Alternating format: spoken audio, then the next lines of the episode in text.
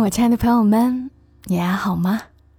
我是小莫，大小的小，沉默的默，和你来聊聊我们平常人身上所发生的故事。前两天和一个朋友聊天，他说突然觉得做什么事情都没什么意思，就什么都不想干。这种状态，他用网络上的话来描述，就是躺又躺不平，摆又摆不烂。我觉得，肯定不止他一个人是这种情况，甚至有人远比这要严重。因为总有听友来找我要很早期关于聊抑郁症的一期节目，但很遗憾，那期节目连带文稿我都找不到了。所以我想到了我以前看过的另一篇文，作者张春写下的，他用他。特别酷、特别有趣的文字，讲述了他是如何自救，又是因为什么原因决心活下去，把他的经历分享出来，也许能够帮助到一些人。这篇文叫《终于开发了正能量大招》。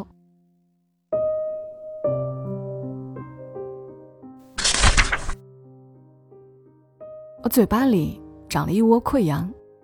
一窝的意思就是同时长了四五个，并且亲亲热热的挤在一起。睡得好好的，突然就被这一锅溃疡气醒了。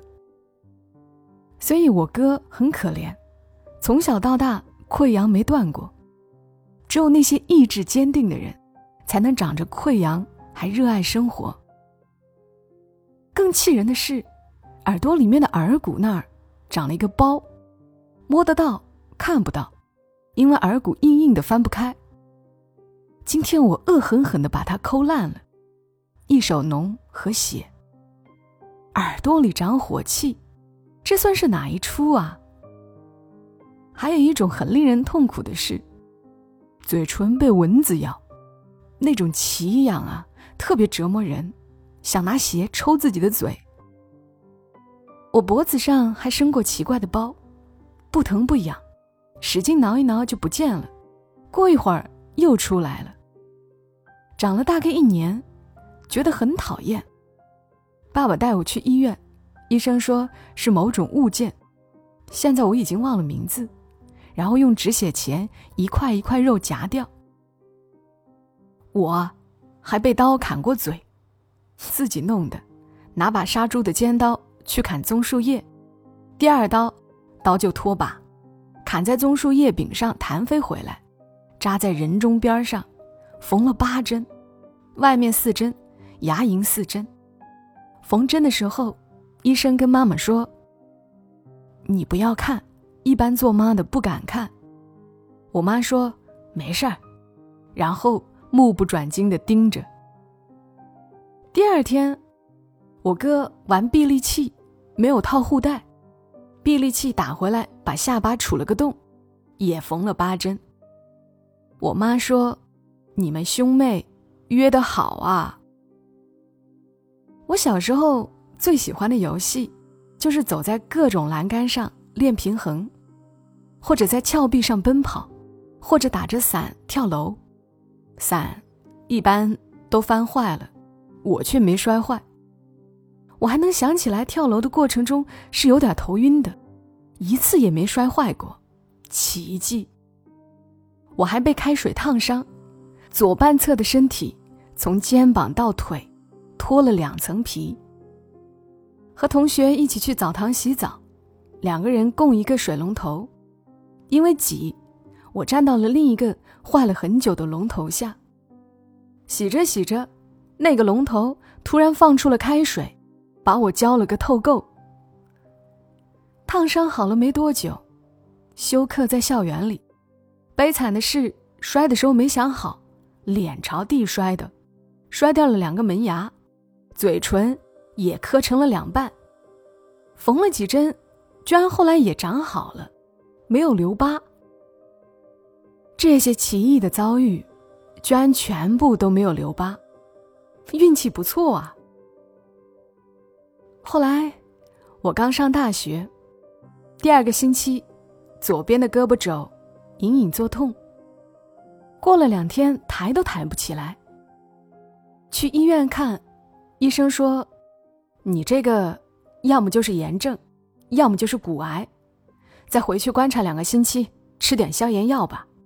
要是没好转，骨癌就能拍出来了。”我去，一个医生，你怎么能对一个二十来岁的女孩子轻松说出骨癌的诊断呢？当时，还是爸爸刚刚因为癌症去世一年。我双眼发黑，走到医院门口就走不动了。在台阶上坐了几个小时，想了很多，最后的结论是：先不告诉妈妈，然后胳膊。发展到全身关节越来越痛。妈妈终于因为不安赶到北京去看我时，我已经在宿舍的床上动弹不得。她一进门，我就哭了。她要安慰我，我说：“妈妈，你先别说话，我想再哭一会儿。”然后是漫长的误诊和千奇百怪的治疗。比如喝一种稠得像淤泥的苦药，吃蚂蚁，或者每天用五十多只蜜蜂蛰我。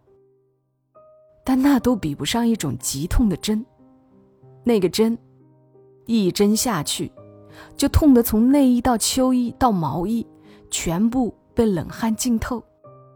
每天要打五针，同诊室的一个老头子，看起来是很体面的模样，他每天只要打半针。每次打完就痛得嚎啕大哭。虽然我理解他有多疼，同时又为了耍酷咬着牙不哭，虚荣心特别强。整整卧床四个月，才能自己翻身，半年后才能扶着东西站立，瘦得形销骨立。可是，根本就没有像电影里的女主角那样苍白凄婉而美丽。因为瘦得太快，皮肤没反应过来，都皱起来了，一点也不漂亮。不过就是那样严重的病症，我也从没怀疑过自己能不能好起来。发病前齐腰的长头发，刚烫成大卷儿，那么麻烦，也舍不得剪。想，等好了再留这么好看的头发，又要留好几年，舍不得。但因为衰弱，以前浓密的头发掉了一半那时候我想，也好，这辈子该吃的药、该挨的痛，那个份额应该一次用完了吧。当时还想，再也没有精神痛苦了，因为比起实实在在的肉体痛苦来说，精神痛苦简直就不是个事儿。当时没想到。后面还有更难的事儿。那时候各种症状，加上一位老师的提醒，去医院看，被医生诊断为抑郁症。去医院那天，一进大门，看到苍白的建筑，门上的铁链和锋利的铁栏杆，立刻哭瘫在地。终于爬起来，跌跌撞撞往门诊走。遇见一个一直吐舌头的病人，又哭瘫在地。进了诊室，见到医生又泣不成声。不是见到妈妈的那种安心的哭泣，而是因为极度恐惧。以前那么痛，我都没哭过。医生开给我的药全是双倍剂量的，说明书里写着惊恐症。重度精神分裂、重度抑郁、双向情感障碍。头一次吃药，一天一夜动弹不得，脑子像被洗过一遍，空空如也。没有痛苦，也没有快乐。要去死都没力气了，吐得太厉害，又去看急诊。急诊的医生觉得我药物反应有点夸张，换了一种药。吃完了。全身麻痹，我想就是刀割也不会痛，还有小便要失禁的威胁感。我想这药最好还是不要吃了，吃药之前只是想死，吃了药根本就是个活死人，就是要病死，也要死的稍微有点尊严。我不要身下流着大小便死在医院，我就是我颜色不一样的焰火呀。患上抑郁症，是我目前人生中感觉最艰难的时刻。这回不敢说是最后一次了。以前无论什么挫折都没有让我有这次真的过不去了的感觉，而后来这种感觉之频繁，都让我不耐烦了。要不停的提醒自己，这就是抑郁症的迷惑性。如果这是一场战争，这个想法就是敌人的武器。这一切发生在心中独自争斗，哪一边赢，用的都是我一个人的血肉。中五百万也没啥高兴的，就算能见到邓布利多，也不一定有好脸色。每天都看着天渐渐变亮，每天。都要对自己说：“又活了一天，明天也要加油啊！”每时每刻，都想趴在地上，捶着地面哭喊：“我很痛苦。”自杀，真是最容易的选择了。会不会考虑亲人好友呢？会考虑一下，然后就责怪他们：“你们试着体会一下我的感觉。”就不要跟我说那些想开点的废话了。为什么不能承认，只是用爱在折磨我？死又不好好死，在这个节骨眼上看太宰治的人间失格，他颤抖着，日夜向上天提问：无用是罪吗？我也想问，我赢了那么多次，就不能允许我输一回吗？放弃是一种罪吗？似乎受过的所有委屈一起涌现，突然无法分辨自己是谁，不知道自己会什么，甚至有时候不知道自己身处何时何地。看到喜爱的客人进店里来，全部力气只能用来点头微笑一下，期望他明白我是欢迎他的。看到不喜欢的人。只想默默绕过去，然后拿桶汽油倒一倒，放把火，把整个店连自己都烧了。为了自救，胡乱看书。突然看到一本科耶夫的《黑格尔导论》，突然振奋起来。这件事相当重要。黑格尔说，物种由它消费的事物来定义。屎壳郎吃屎，它就是一种吃屎的生物。人要消费人来定义，人要如何消费人呢？战争。为了能够成为人，人们发明了战争，而在战争里活下来的有两种人：一种是怕死认输的人，一种是不怕死，并且胜利了的人。第一种人是次人，第二种人是第一种人的英雄。但英雄的悲伤之处在于，由次人定义英雄，对英雄来说是没有意义的。英雄需要英雄来定义，但是英雄的英雄，也就是那些同样不怕死的战死的对手，他们已经死了，死人不再具有任何属性，所以次人注定臣服于英雄，但是英雄无视次人，他们宁愿。去缅怀死去的人。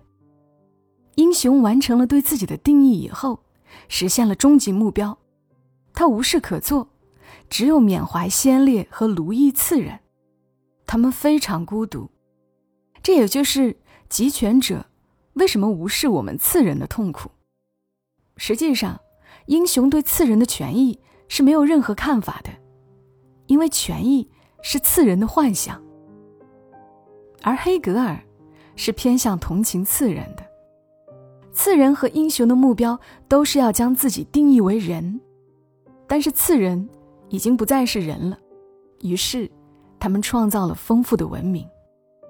例如艺术，艺术创造美，承认个体的差异和智慧，承认人类可以创造美，仰望美。例如宗教，通过做正确的事，可以获得同样美好的现在和未来。例如经济学，任何人掌握正确的方法规律，就能获得同等的财富。这一切，都用来构造被定义为人的幻想。这一切，尽管悲伤，却何等迷人。而基础为人人平等的民主制度，就是基督教世俗化的体现。民主制度在世俗层面上是产生了利益的，但是英雄不需要利益。比如你说我不是英雄，但是我有钱，我有才华，我占有许多东西，但你仍然不是人，是次人。我想这从哲学层面解释了人类为什么一再战争。本来以我们次人的层面去理解战争，那是无法理解的，因为战争一定是有害利益。接受了这种观点，就理解了所有事物的产生。同时，我作为一名次人，对一切次人的文明，抱有了一种新的宽容，觉得自己也不会再为什么事情和其他的次人战个不停了。熊培云说：“人是一个时间单位。”你说一个人是福建人，是企业家，是男人，这都不足以定义一个人。人们会说某人是在某段时间内做了某些事的人。我认为他解释了为什么人有成就高尚的需要，希望自己的时间单位具有尽可能高的质量。同时，这也是次人的哲学。是不是我们次人就永远的输下去了呢？不是的，从哲学层面上讲，我作为一个人，也有英雄的战争，我仍然可以定义自己。我终于明白有些人为什么会显得比较高级，惊觉了自己还不是一个人，我是一个有着千万伙伴的悲伤次人。也就是说，我终于决心活下去了，因为我服气了，认输了，但同时。我有了新的仗要打。在我想不出任何能诱惑我活下去的东西时，发觉自己还不曾成为一个人。这个理由足够我顽强的站下去，也足够我心安理得的输。我既可以成为一个与自己战个不停的英雄，又可以成为一个欣赏着次人伙伴们创造的丰富文明。的软弱者。这么说吧，我现在进可攻，退可守，我追求利益和无视利益双管齐下，可牛了。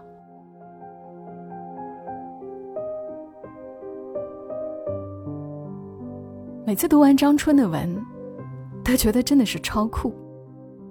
文中他提到的胳膊肘隐隐作痛的病，后来确诊是强直性脊柱炎。文中提到的那个店，是他在厦门开的冰激凌店，叫晴天见，似乎现在已经关门了。这是他好久以前写的一篇文了。但很多时候，在我的眼里，他就是一个与自己战个不停的英雄。